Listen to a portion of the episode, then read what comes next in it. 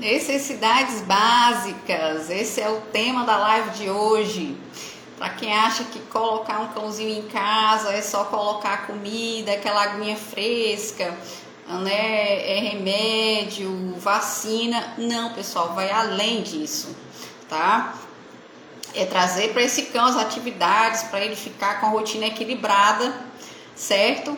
É, trazer para esse cão atividades como atividades sociais, mentais, físicas. Aí sim a gente vai ter um pet mais saudável, tá? Então eu convidei a minha colega de profissão Luciana Portugal, ela é de Minas Gerais para a gente bater esse papo a respeito tá, de necessidades básicas. Então, eu me chamo Virginia Leal, para quem não me conhece, eu atuo em comportamento animal desde setembro de 2019. E a gente vai bater esse papo aqui. Quem tiver dúvidas, vai colocando aí nesse pontinho de interrogação, tá? E aí a gente vai aí conversando a respeito. Deixa eu ver se a Luciana já entrou. Deixa eu ver aqui para chamá-la para a gente poder E aí, tá tudo bem aí com áudio vídeo? Vão me falando. Oi. Olá, tudo bom? Tudo bem, você? Tudo jóia, Luciana. Obrigada aí por ter topado aqui a gente conversar a respeito desse assunto tão importante, né? Necessidades básicas. Com certeza. Não é? Tá me ouvindo bem? Tô, tô ouvindo bem. Tá tudo bem aí, pessoal, com áudio e vídeo? Acho que sim. sim. É, Luciana, só se apresenta um pouquinho aí, fala quando você, quando você começou a atuar na área de comportamento animal. Sim, claro. Só um pouquinho, fala aí para minha audiência, para a gente né, te conhecer um pouquinho melhor. Então, é, tudo começou quando eu, o Dexter chegou na minha vida, né? E aí eu fiquei totalmente desesperada, porque eu não sabia nada, e comecei a buscar informação. Na verdade, eu procurei um adestrador, que na época me falou que ele era muito novo para poder começar a ensinar alguma coisa para ele. E aí eu falei, gente, mas como assim, né? Porque realmente isso não faz nenhum sentido. Mas há seis anos atrás era o que tinha.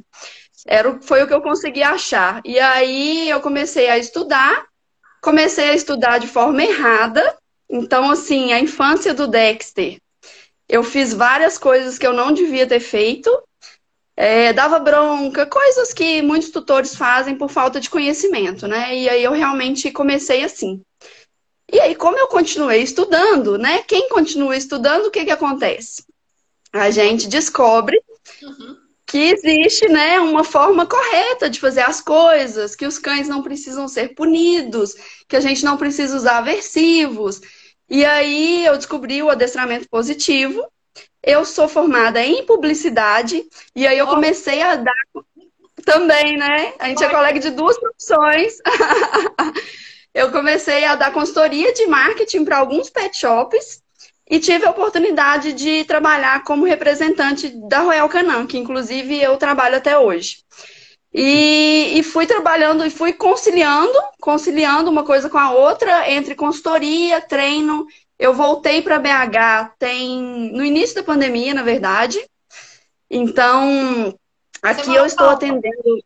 Antes. Eu, eu, eu morava em Uberlândia. Eu morei cinco anos em Uberlândia. E, e aí, aqui em BH, eu estou atendendo presencialmente, né? Faço atendimentos presenciais e também atendo com consultoria comportamental online. Sim, isso tá, tá ótimo. Beleza. certo. Então, a gente, a gente é, escolheu esse tema, né? É, de necessidades básicas, tá? Que muita gente acha que é só, ah, vou colocar um cão, ah, tá ótimo. Vamos, vamos dar aqui a comida, uma ração, né? Muitas vezes escolhe realmente uma ração de qualidade, uh, tem veterinário e tudo, ok. E aí, né? E aí? E dentro de casa? E como é que estão as atividades? Como é que está essa atividade mental, social, né? Física, tá? Para trazer um pet mais equilibrado quando começa a aparecer os problemas de comportamento, que a gente sabe, né?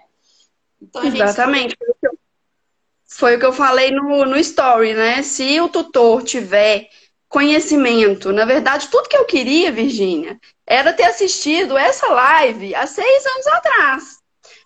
Quase sete anos atrás, quando, quando o Dexter chegou para mim, que eu não tinha a mínima ideia.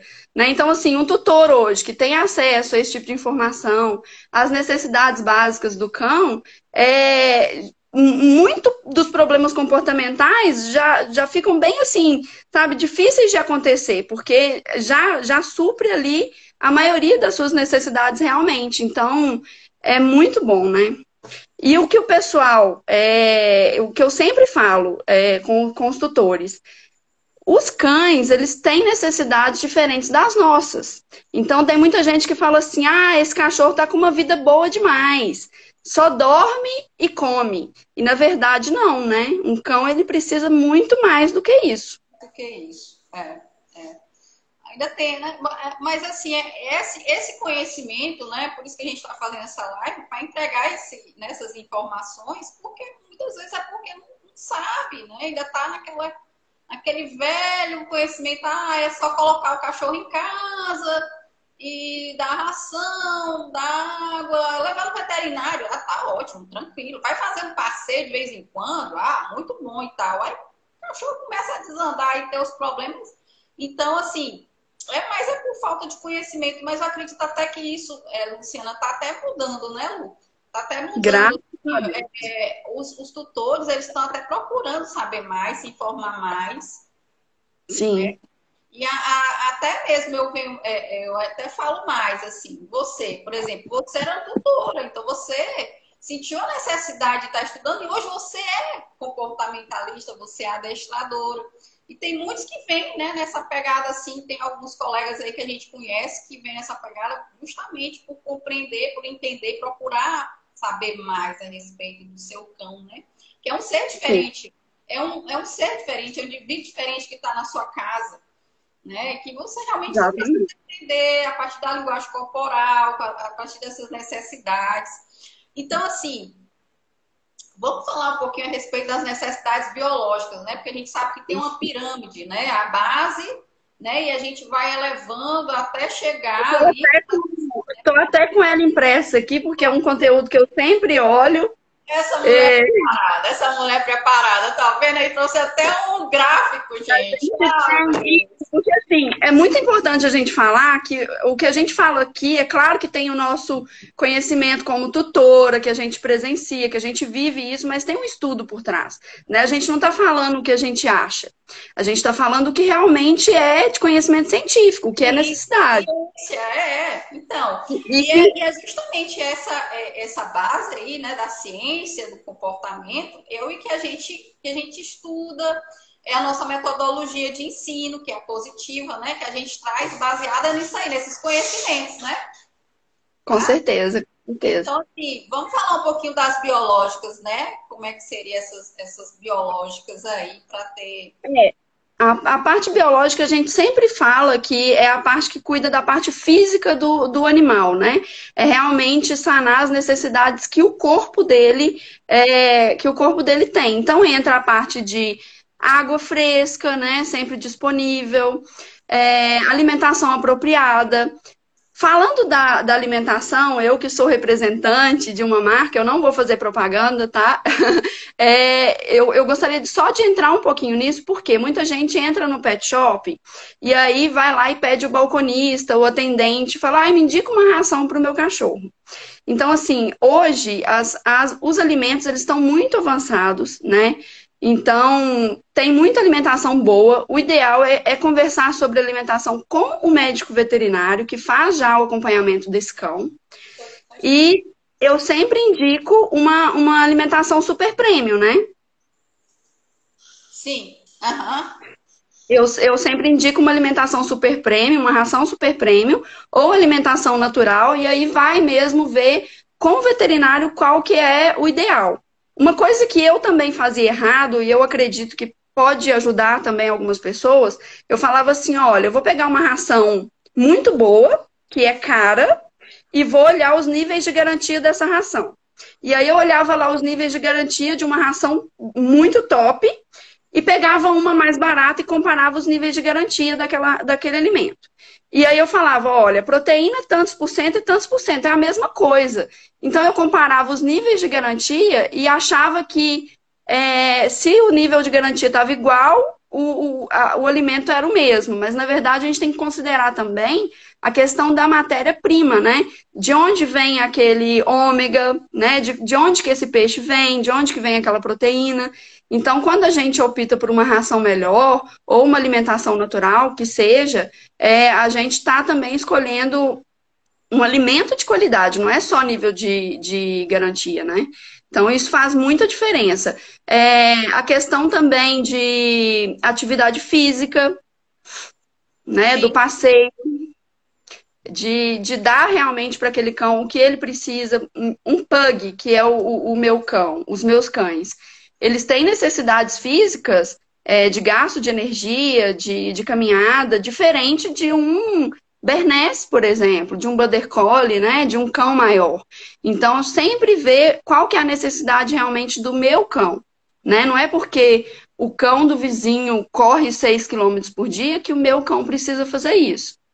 Então, avaliar essa necessidade individual, isso é, isso é importante, né? Porque nem sempre o que um necessita, o que um é, é, seria para fazer, né? Tipo, passeio todos os dias, tempo de passeio, seria ideal, né? É cada um uhum. tem, cada um tem uma individualidade realmente.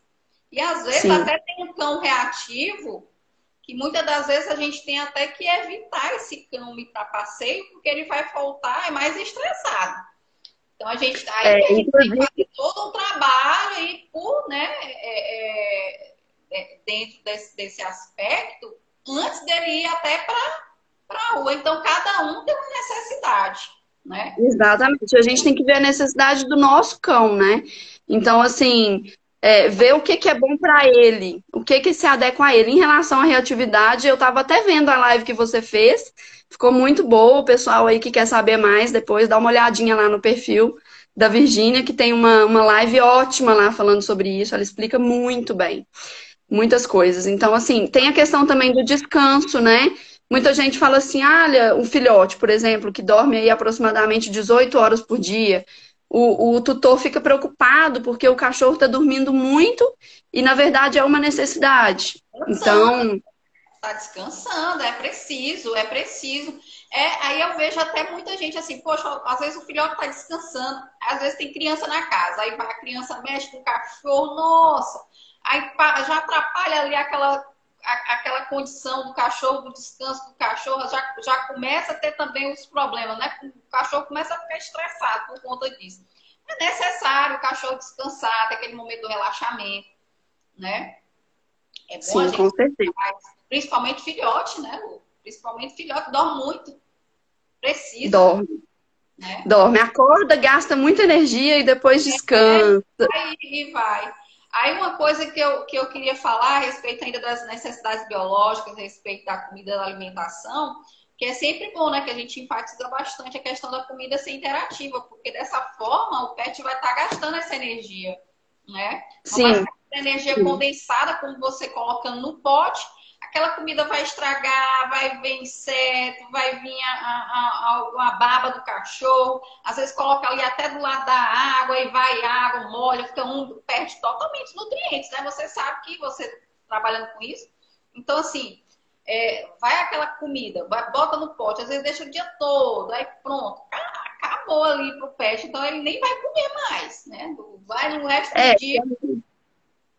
Quando o tutor, a gente vai, eu vou, a gente vai até falar um pouco mais sobre isso um pouquinho mais para frente, mas vamos aproveitar que está no começo da live e falar um pouquinho mais sobre isso, porque realmente é muito importante. Eu falo com os tutores que quando ele pega a ração ou alimentação natural, o alimento do cão e deixa no pote para ele duas vezes por dia, que seja, e deixa disponível, ele está perdendo uma oportunidade de fazer um treino que é super fácil, né? Porque na verdade o nosso cão ele está aprendendo o tempo todo. Então, assim, não necessariamente eu preciso parar uma hora por dia e fazer um treinamento com o meu cão. O tempo que ele está se alimentando é um momento que, de repente, a gente pode ensinar uma coisa muito fácil, que é, por exemplo, gastar a energia dele com que seja na, no brinquedo interativo, né? Que ele vai correndo atrás da bolinha e o, e o croquete vai saindo. É, tem várias coisas. Tem o papel higiênico, que o rolinho de papel higiênico, que é super fácil.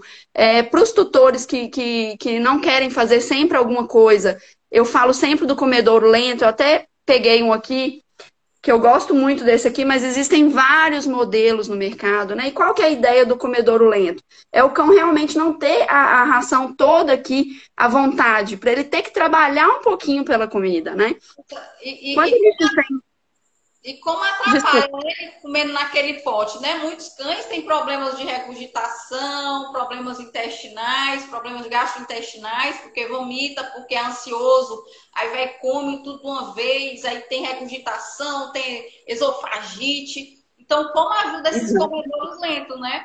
Como ajuda. E às vezes até você ficar brincando, jogando uma raçãozinha, ou escondendo, botando um montinho de um lado, do outro, escondendo na casa às vezes um próprio treino, né, Lu?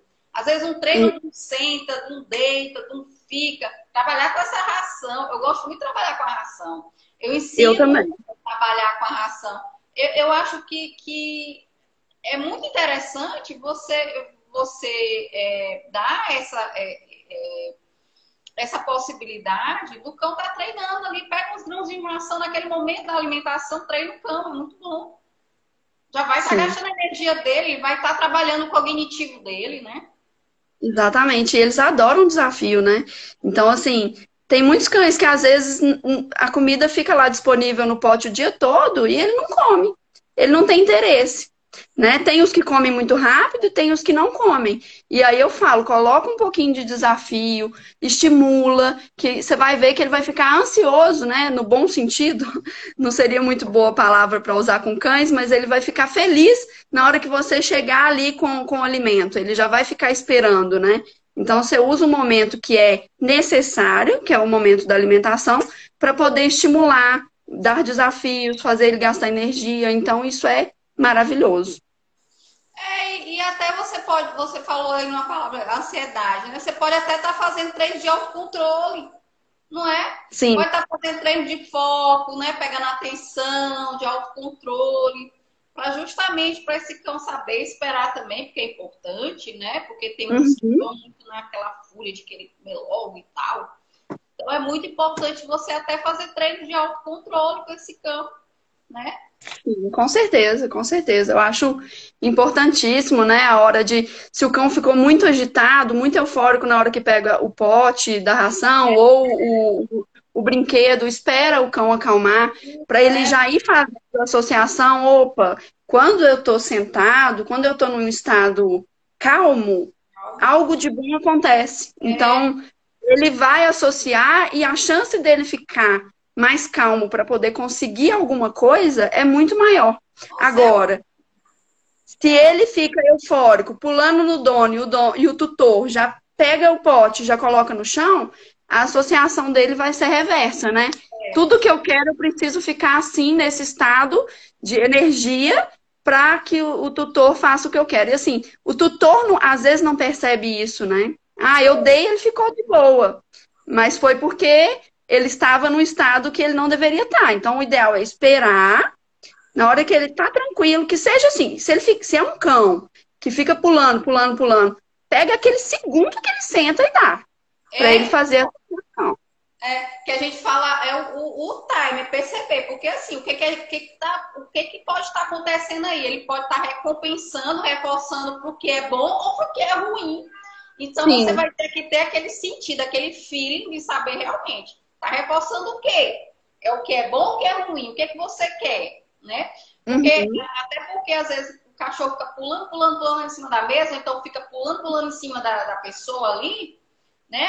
Mas muitas das vezes, por exemplo, a pessoa tá chegando em casa, aí faz aquela festa e tal, aí pensa que o cachorro tá alegre. Não, o cachorro tá super ansioso, né? Tá super é, eufórico, né? Tá com energia lá em cima. E a pessoa ainda faz festa, faz festa. É e assim, verdade. reforçando, acaba reforçando o quê? O comportamento que não vai querer, que é ruim. Como? Dar comida também na mesa, né? Porque eu vejo, às vezes, a pessoa fica dando comida na mesa e reforça aquele comportamento lá do cachorro tá pedindo na mesa. Então, assim, é só saber realmente você ter aquele, a, a, aquele pensamento, a, aquela perspectiva do que, que você vai estar tá reforçando, né? Então, assim, é, é, é, é, questão mesmo de direcionar o conhecimento, né? Essas alternativas, essas, essas possibilidades positivas, no caso, né? Para estar tá tendo esse aprendizado. Sim, verdade. É, aí, deixa eu te falar, tem a questão da. A gente vai evoluindo aqui na pirâmide, né? Isso, da... a próxima é emocional. Emocional, é emocional, Isso. que é a segurança, o amor, o afeto, a confiança, previsibilidade, né? A questão da própria liderança de ser uma liderança benevolente, não ser aquela tipo daquela liderança ali, ah, que eu tenho que mandar no meu cachorro. Não existe isso, isso. né? Isso. A parte da, da, da segurança anterior tem muito a ver com o cão estar seguro fisicamente, que foi o que a gente falou, né? Então, é, até voltando um pouquinho é, no, na anterior, a questão de manter também um ambiente seguro, por exemplo, o cão que vai para a rua e volta, né? Isso não é legal. É, casa que tem um muro muito baixo, que pode acontecer alguma coisa. E, e, isso aí é a segurança física do cão, né? Garantir a segurança física. Aqui nessa parte de necessidade emocional, a gente fala de uma segurança também, mas a gente está falando da segurança mais emocional mesmo, é, do cão se sentir seguro, é, no caso de chegar alguém e ele é, saber lidar com, com aquela pessoa que está chegando. Tem muitos casos, eu falo muito para tutores que têm filhos pequenos, né? Ensinar as crianças também como lidar com o cão, né? Porque é muito importante. Tem muita criança que é felícia, que pega o cachorro e, e quer apertar. Porque... Isso, isso, realmente é, é ensinar, né? Porque é, tem essa questão criança e, e, e, pet, né? Cachorro. A gente tem que estar tá direcionando muito bem, né? Porque assim, na verdade, quem é que vai, quem é que vai fazer esse gerenciamento? É o adulto, né? São Sim. os tutores, é a família. Porque criança é criança e cachorro é cachorro. Então ali a gente tem que estar tá sabendo direcionar realmente, tem que saber gerenciar aquele espaço. Né? Exatamente. Né? As interações. Isso, é saber falar não para as pessoas, por exemplo, se eu estou passeando com o meu cão e sei que ele está num estado ali que se alguém interagir com ele não vai ser bom, a gente falar com a pessoa, olha, ele está em treinamento, é, não, não pega nele, por favor, porque assim, eu que visito pet shop, né, por conta do, da representação, eu vejo muita gente chegando, o cão, o cão naquele estado assim, a gente que sabe fazer leitura, nossa, eu, eu fico assim, meu Deus, eu, eu tadinho desse cão, né? Lu, você vê Ele tá... é, é... Às, vezes, é, às vezes também eu vou, quando eu vou em pet shop, eu disse, gente, eu vejo cada situação, eu disse, meu Deus. Exatamente. Porque, realmente, olha, é uma coisa assim, é, é, é cachorro sendo empurrado assim para banho tosa, é cachorro sendo empurrado para subir escada, sabe? E, e, assim, é sem entender realmente aquela linguagem, quais são as escolhas do cão, sem, cão sem, sem possibilidade nenhuma de escolher, é, sem a linguagem corporal, né? Sem ter aquele entendimento da linguagem corporal. É, um, é uma coisa horrível, realmente. Quando a gente sabe, que a gente entende, quando a gente chega em certos locais, realmente é, é estarrecedor. A gente fica bem assustada com as é. situações. Assim. Eu sofro com isso todos os dias, porque eu vejo e muitas vezes eu não, não estou no. Você anda muito, né? Você anda muito, porque vai é. representando e você vê muita coisa, então, né?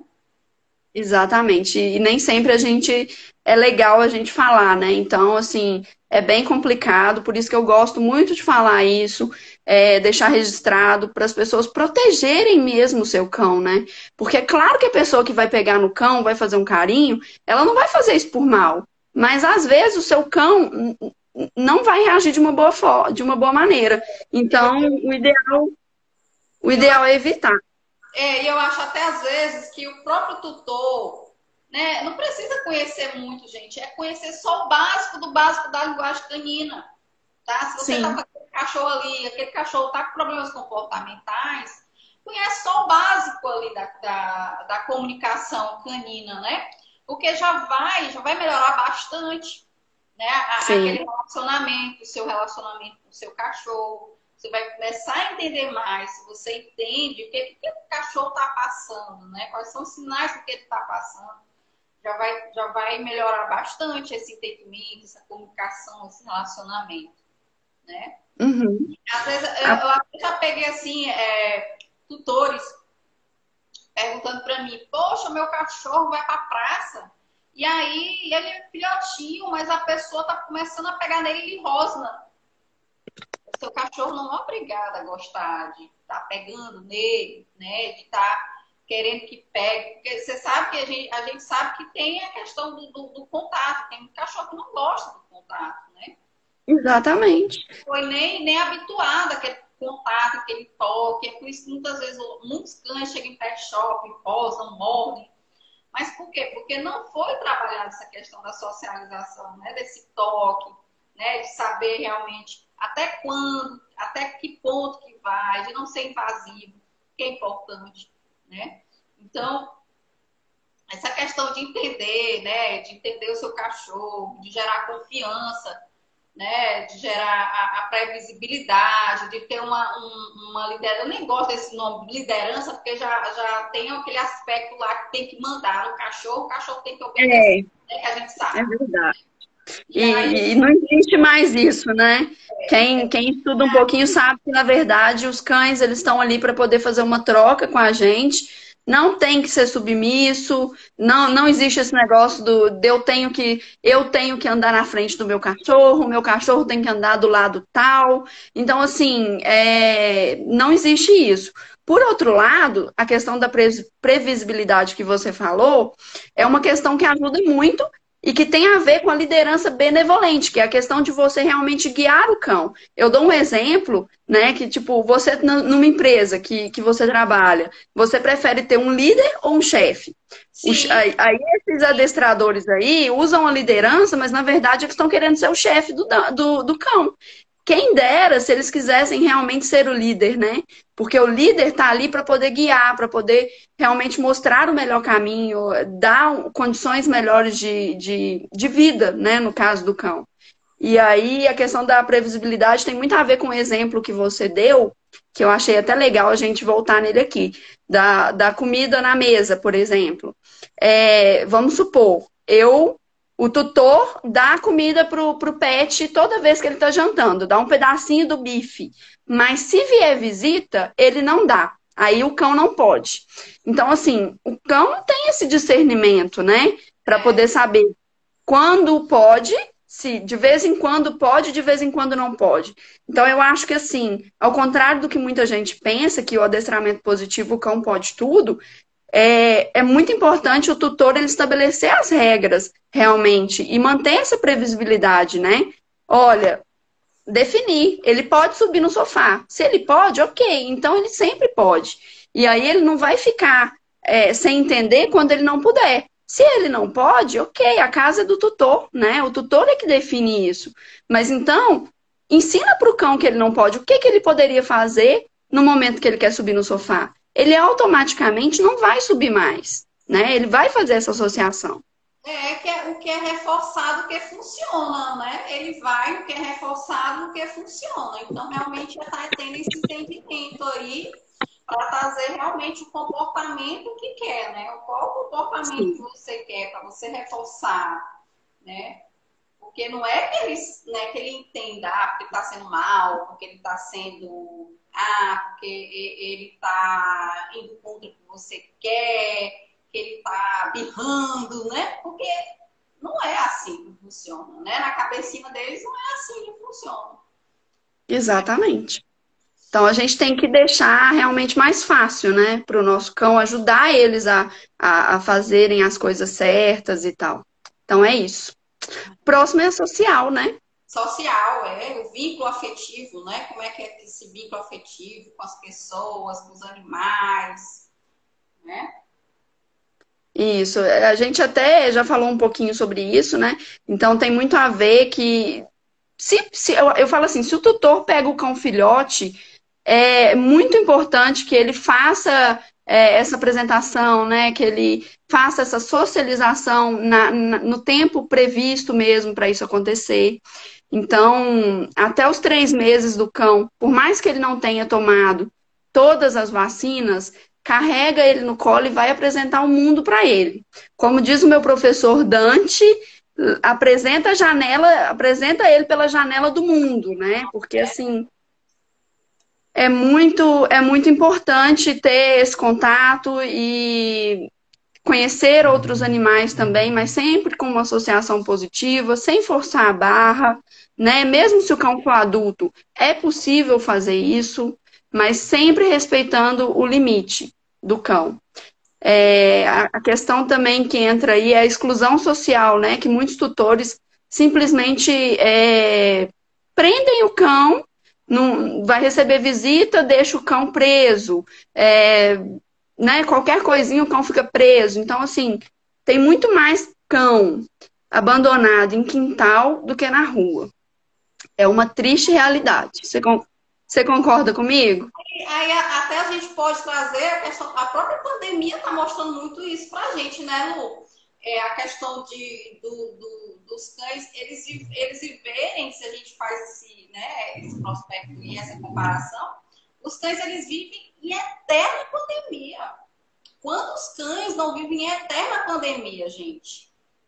Que não é verdade sair, né? que não pode sair, que nunca saíram, que vive aquele, aquele, aquele enclausurado. E quantos problemas de comportamento não existe, né?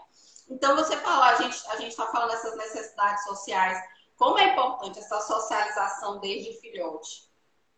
Aqui eu prego muito essa situação, a socialização desde filhote ela pode ser feita assim, de forma gradual, de forma positiva, de forma saudável, sem interferir na saúde física do cachorro, não é? Então a gente tem que pensar essa questão da saúde mental do cachorro, da saúde emocional do cachorro, que é